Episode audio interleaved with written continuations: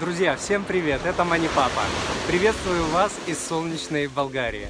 Сегодня я отвечаю на следующий вопрос от э, Натальи. Как лучше покупать продукты? На один-два дня в маленьком магазине или закупаться один раз в неделю э, в супермаркете? Наталья, существует огромное количество исследований, доказывающих, что э, покупатель редко может устоять против технологий маркетологов. И поэтому чем чаще мы с вами ходим в магазины, тем больше мы тратим денег. Зашли купить молока, а купили полную корзину всякой фигни. В частности, есть исследование от Marketing Science Institute, который доказывает, что э, покупатели, которые забегают в магазины за мелкими покупками, тратят на 54% больше денег на спонтанные продукты, чем они планировали. И второе исследование, кто его делал уже я не помню, но суть в том, что оно доказывает, что лишние 10% пройденной дистанции в магазине заставляют покупателей тратить на 26% больше денег. А, в описании к данному подкасту я дам ссылку на а, статью, в которой подробно рассказываю про то, как магазины манипулируют нашим сознанием, заставляя нас тратить больше денег. Итак, давайте я дам вам несколько рекомендаций, которые практикую э, сам, чтобы закупаться в магазинах максимально эффективно и наименее затратно. Первое. Покупайте продукты раз в неделю. На рынке, в магазинах, где удобно. Главное, по разумным для вас ценам. Только раз в неделю. Это избавит вас от многочисленных, спонтанных и ненужных покупок. Если нужные вам товары находятся в разных магазинах, то тут без вариантов. Попробуйте просто минимизировать количество ваших походов. Что еще? Старайтесь не ходить в магазины в час пик, когда все носятся как сумасшедшие, накидывают покупки в корзины, и ты в итоге делаешь точно так же. Опять же, исследования подтверждают это. Далее. Всегда ходите со списком того, что нужно купить и четко следуйте этому списку. В описании к подкасту я дам ссылку на список покупок в формате PDF, который я использую сам. Вы сможете его скачать и использовать в будущем.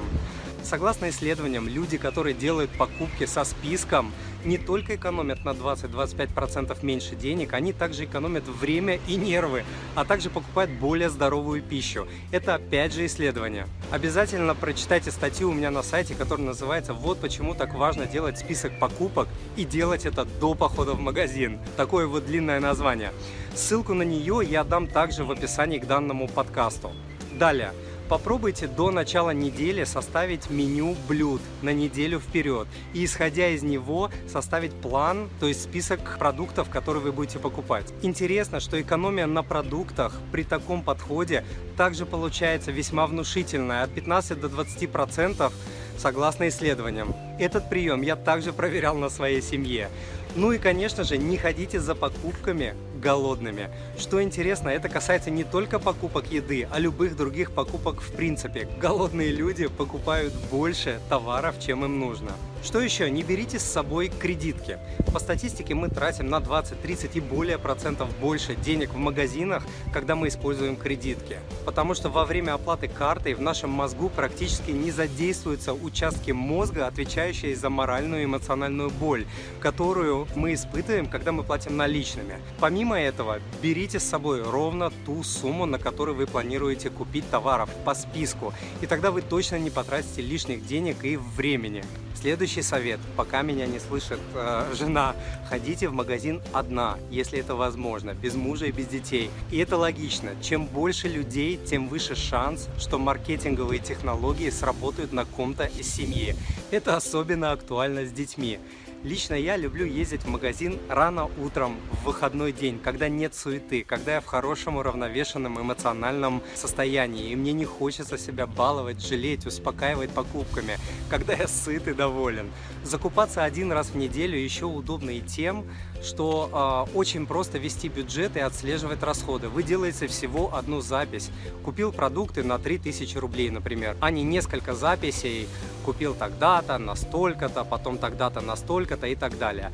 Такая стратегия, то есть ходить в магазин один раз в неделю, приучает делать списки и делать покупки четко согласно списку. Потому что если вы что-то забудете, следующий раз будет только через неделю. Поэтому список будет детальным и четким. Я знаю это по практике.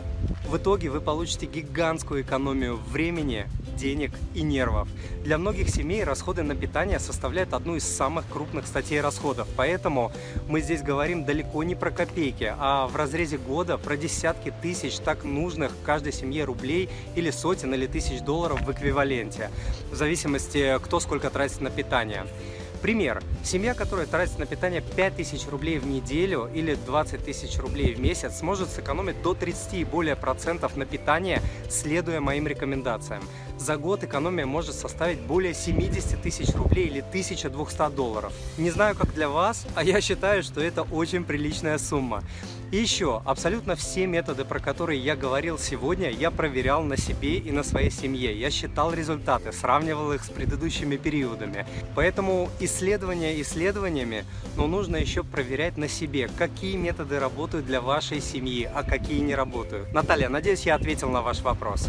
Полную версию данного ответа, включающую видео, а также полезные по этому вопросу материалы и ссылки, которые я упоминал, в том числе на список покупок в формате PDF, на статью «Как экономить деньги э, в магазинах» и «Как магазины манипулируют нами», вы можете найти по адресу moneypapa.ru подкаст 15. По этому же адресу все остальные читатели могут задать мне свой вопрос, пройдя по специальной ссылке внизу страницы. Друзья, если вам понравился данный подкаст, подпишитесь, пожалуйста, на мою страницу в Фейсбуке по адресу moneypapa.ru slash Facebook, а также на мой канал в Ютубе по адресу moneypapa.ru slash YouTube, чтобы получать новые знания о финансах в простой и в удобной форме. И не забудьте, пожалуйста, поставить лайк, сделать репост и написать свой честный комментарий в Фейсбуке и на Ютубе. А я желаю вам благополучия в финансах, в семье и по жизни. Пока!